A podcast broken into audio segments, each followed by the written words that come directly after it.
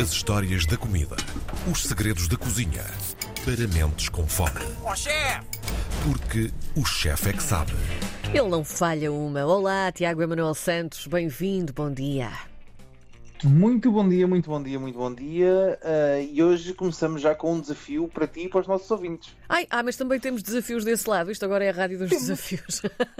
Temos, temos, temos. Uh, não temos estagiário aqui para já, mas uh, temos aqui uma questão que é hoje vamos falar da Trinidade e Tobago. E o primeiro desafio, que é aquele que se, que se, que se vem aqui à cabeça de toda a gente, é como é que se chama um habitante da Trinidade e Tobago? É porque isto é difícil de pensar, não é? Olha, boa pergunta, nunca tinha pensado nisso. Ah, É, é, é- é difícil. Um palpite, Karina Jorge. epá, ah, é o tobaguense. Quase! Temos, tem três nomes possíveis. Ai, sim. O primeiro deles todos é Trinitário Tubaguense. que é Olha, uma coisa que parece assim. Parece alguém ali da zona do Barreiro, não é? Só que Tubaguense. Sim. Ah, depois temos os Trindadenses, que também é aceito, aceito mas Uhum. o mais comum são os Trinitários. não é? Isto parece Ah. quase uma coisa de uma, de uma liga mafiosa chinesa Trinitários. ah, que faz tráfico de pessoas. Sim, os Trinitários. Ok. Uh, parece aqui a, a triade chinesa quase, mas na verdade não. São os trinitários. Hoje vamos falar dos, dos costumes alimentares dos trinitários ou dos trinitários tobaguenses, uh, se assim preferirem, da grande República da Trinidade e Tobago. Para quem não está tão familiarizado geograficamente, onde é que fica Trinidade e Tobago? Fica na costa da Venezuela, portanto fica no Caribe, já em pleno Caribe Uhum. e é uma ilha de eh, muita influência britânica. Aliás, a língua oficial é o inglês. Eh, tem uma influência gigantesca daquilo que é a cultura inglesa que vamos ver na gastronomia. Ou então não, mas vamos perceber a influência do país Inglaterra, porque trouxe muitos, eh, como falamos no, no programa anterior também, trouxe muitos, muitos imigrantes para trabalhar na construção e na reabilitação dos espaços que vieram do Sudeste Asiático, maioritariamente da Índia e do Paquistão, que influenciaram grandemente a cozinha tradicional deste território. E como temos visto, nós que achamos sempre que esta coisa dos países têm gastronomias tão diferentes, há sempre pontos de contacto muito grandes com o mundo inteiro. E já não há uma gastronomia típica, pura e especial de cada território, mas sim uma amálgama de adaptações com a biodisponibilidade dos produtos. E hoje vamos ver que existe exatamente isso. E vamos começar com uma coisa muito interessante, Karina Jorge, uma coisa que até tu fazes muitas vezes, quer dizer, tu até nem tantas, mas que a maior parte dos, das- dos portugueses e portuguesas fazem muitas vezes, que é o inglês o ponytail, não é? Ah, Ou o sim. rabo de cavalo. Ai, mas já fiz muito. Não. Já fiz muito. Ah, pois, Já fui mulher de longos, Duvido, longos cabelos. duvido que seja desta forma, porque o ponytail é um dos pratos mais apreciados de Trinidade e Tobago. Ah, e o que é que é o ponytail? É rabo de cavalo, efetivamente. A carne de cavalo é extremamente apreciada e o rabo de cavalo é, é escaldado, tirado do pelo e depois é cozinhado como se fosse o nosso leitão, assado no forno e em barbecue, até ficar com a pele completamente estaladiça e Sim. a carne a desfazer-se bastante suculenta e com um sabor muito interessante fumado com bastantes malaguetas, ah, malaguetas picantes. Aliás, lembrar que foi aqui a de Trinidade Tobago que vem uma das malaguetas mais picantes, picantes do mundo, Uhum. que é a Trinidade Scorpion Moruga, que é uma, uma- um híbrido com uma malagueta indiana. E, portanto, para comer com rabo de cavalo, nada melhor. Seja usando o rabo de cavalo efetivamente à mesa, ou comendo o rabo de cavalo enquanto tem rabo de cavalo, enquanto está à mesa montado num cavalo com um cavalo ao lado. Portanto, tudo é válido desde que se use rabo de cavalo. Mas este não é um dos pratos, ah, um- só um dos pratos conhecidos da Trinidade de Tobago. Temos outro prato muito interessante que chamam-se os doubles. Os doubles é uma comida de rua bastante popular. Estamos a falar de uma espécie de sanduíche, uma, uma sandoca vegetariana, Hum. que é composto por ah, dois barás. O, o- o que é que são barás? Barás é uma massa ah, feita com grão de bico, daí a influência também do Sudeste Asiático, do Paquistão e da Índia, que depois é coberta com diferentes tipos de molhos, mas essencialmente eles têm que ter sempre muita malagueta, algumas leguminosas, grão, tamarindo, chutney de coco, pepino ralado cru e cuchella. Cuchella que é uma espécie ah, de tubérculo também da- que existe plantado, existe pla- plantado abundantemente na Trinidade de Tobago. E que depois se come esta sanduíche vegetariana, é quase como a nossa bifana, não é? Portanto, há muitos sítios que vendem e é quase aquela sanduíche de pequeno almoço com massa frita. Eu recomendo a procurarem doubles da Trinidade e Tobago, têm tremendo bom aspecto, são deliciosos e são muito ricos de sabor, com muita complexidade para um prato vegetariano, que é uma característica até relativamente comum na, comi- na cozinha ah, trin- da, da, da- de Trinidade e Tobago, que existem muitos vegetais na utilização.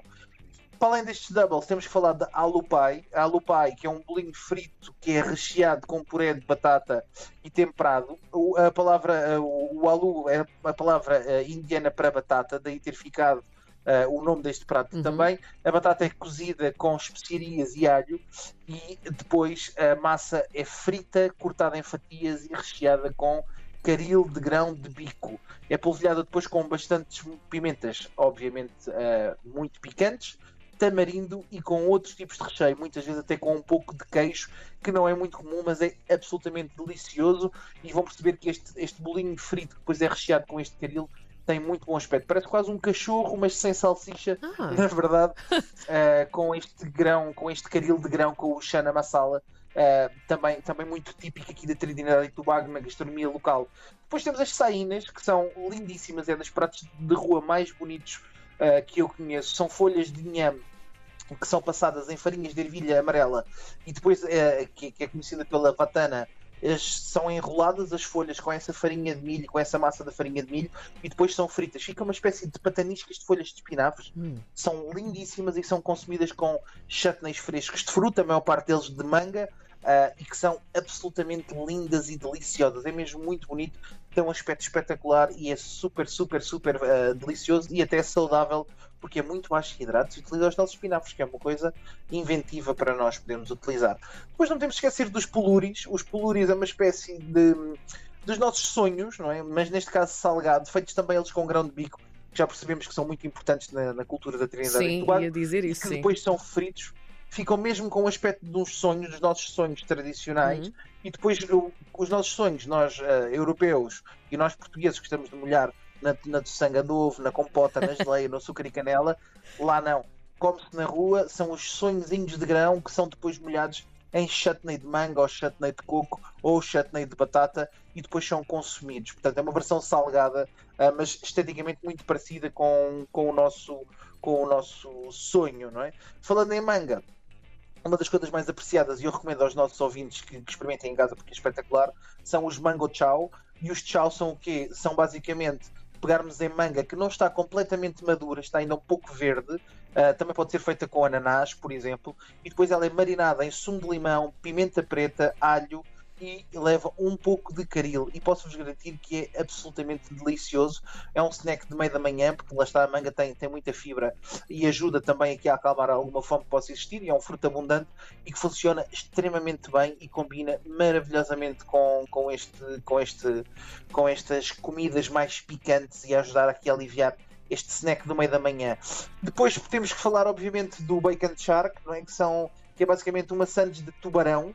Uh, os tubarões são bastante comuns uh, nesta, nesta zona e, portanto, aproveita-se, obviamente, o tubarão para fazer uma sanduíche leva depois muita mostarda, ketchup, pimentas, mais uma vez, malaguetas muito fortes, pepinos fatiados, ananás, tomate, alface uh, e podem ser adicionados, claro, a este, a este produto outro tipo de guarnições como cebola roxa, milho, etc., que são comidos essencialmente na praia e é uma sanduíche de tubarão frito, assim espetacular, com muito bom aspecto.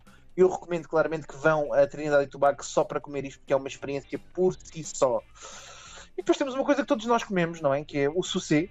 É? Quem, é que nunca, quem é que nunca comeu sucê em Portugal? É também conhecido como canja de galinha. Ah, Mas- eu assim, o sushi, não me lembro de ter comido isso Quem é no Canabé. tu não, não associaste, ah, não fizeste a associação, mas, mas o sushi é uma espécie de canja de galinha, Hum, mas feita exclusivamente com patas de galinha. O que é que se faz às, pet- às patas de galinha? Bem, também se faz uma variação com pés de porco, mas maioritariamente com as patas de galinha. As patas de galinha são marinadas com pepino e sumo de limão e sim. depois faz uma espécie de canja, como nós fazemos tal e qual, com a adição de, ora bem, não estava à espera desta, malagueta e em vez de massa, grão de bico. E depois são comidas, são desgostadas. As patinhas ficam todas na sopa a flutuar, leva cebola branca cortada crua nessa mesma, nessa mesma sopinha de peixe, mais pepino, mais malagueta e umas rodelas de lima para terminar. E garanto-vos que é- o caldo é absolutamente delicioso, fica com aquele colagênio, aquela gelatina que nós gostamos Sim. Ficamos com a beicinha a colar, não é? Que o guardanapo desfaz na boca e que é espetacular. Ah, Mas, deve ter, um- que deve é ter um, um- delicioso. um sabor bem intenso, não é? Com, com todos os ingredientes muito que intenso. falaste. Sim, sim. É muito intenso. É é- e é interessante porque torna-se uma canja como nós a conhecemos e, portanto, conseguimos ter a familiaridade, mas ao mesmo tempo ela é muito fresca e bastante rica. Uhum. E, portanto, acaba por ter este contraste muito giro do caldo muito gelatinoso por causa do colagênio das patas de galinha com a acidez, eh, com a marinada do limão, a acidez do limão, com o pepino, fica bastante fresca e funciona maravilhosamente bem. Uh, e a prova de que eu estava a dizer que de facto o mundo é um mundo global e que não há muitas receitas tradicionais já em quase nenhum território, well, quer dizer, nenhumas exclusivas dos territórios, Sim. estamos a falar de outro prato que é extremamente apreciado na Trinidade e Tobago, é o calulu o calulu como nós o conhecemos também dos nossos, do, do nosso povo africano, Uhum. o calulu guineense, o calulu angolano, que é basicamente uma, uma- um prato com origem na África Ocidental, portanto, daquilo que foram alguns escravos que vieram com a cultura crioula para cá, para cá, para a Trinidade e Tobago, e consiste numa, numa sopa que é comida geralmente com com, arroz, com frango ah, ao sábado e ao domingo, e que é feito com ah, os calos da, da folha da batata doce, que é cozinhada com abóbora, com quiabo, com cebola, com muitos temperos, tomate, pimento, pimentos, eh, malaguetas, leite de coco e fazem um prato extremamente cremoso que muitas vezes é terminado com amendoim também, Ui. muito similar ao calulu africano que nós conhecemos. E depois eh, terminamos com mais uma coisa que tem muito a ver com aquela zona da região e aliás, como perceberam até agora, é incrível ver como um país do Caribe rico em peixe tem uma, uma, eh, uma cultura quase exclusivamente vegetariana, porque porque a proximidade de É. Venezuela e tendo em conta tendo em conta a economia relativamente baixa e não haver plataforma continental à volta destas ilhas, Uhum. faz com que os bancos de pesca fiquem muito distantes e grande parte, parte do peixe é vendido comercialmente para territórios envolventes com maior poder de compra, que levaram a esta criação. Mas, mas quase todos os pratos que falámos são de zonas menos de- da América Central ou do Caribe. E portanto vamos para mais um, que vai ser o último de hoje, que é o Jairo. E, e Jairo já quase todos nós ah, comemos, é um prato da da origem síria ou libanesa, ah, que é basicamente uma, um- é muito parecido com aquilo que nós vemos das pitas shawarmas, não é? Hum. Portanto, no fundo, é parecido com isso, mas o que se utiliza ah, é uma carne no espeto em que os legumes locais são adicionados depois e servidos com molho de coco e iogurte. Portanto, é uma versão dessa receita sírio-libanesa adaptada aos produtos que existem locais. Mais uma vez, fruto da colonização destas ilhas, que foram feitas por pessoas de todo o mundo que criaram uma nova gastronomia, que não é nem britânica, nem indiana, nem africana, ah, nem do Médio Oriente. É uma, uma identidade muito própria tem a ver com os produtos que existem. E o mundo é isto: o mundo é uma grande aldeia, usando uma frase ah, comum, mas que na verdade repercu- repercute aquilo que é a realidade. E temos visto ao longo da nossa viagem que existem pontos de contacto com quase todos nós, e afinal a comida não é assim tão estranha. Obrigada por mais uma viagem. Tiago Emanuel Santos está de volta na próxima semana. Um beijinho.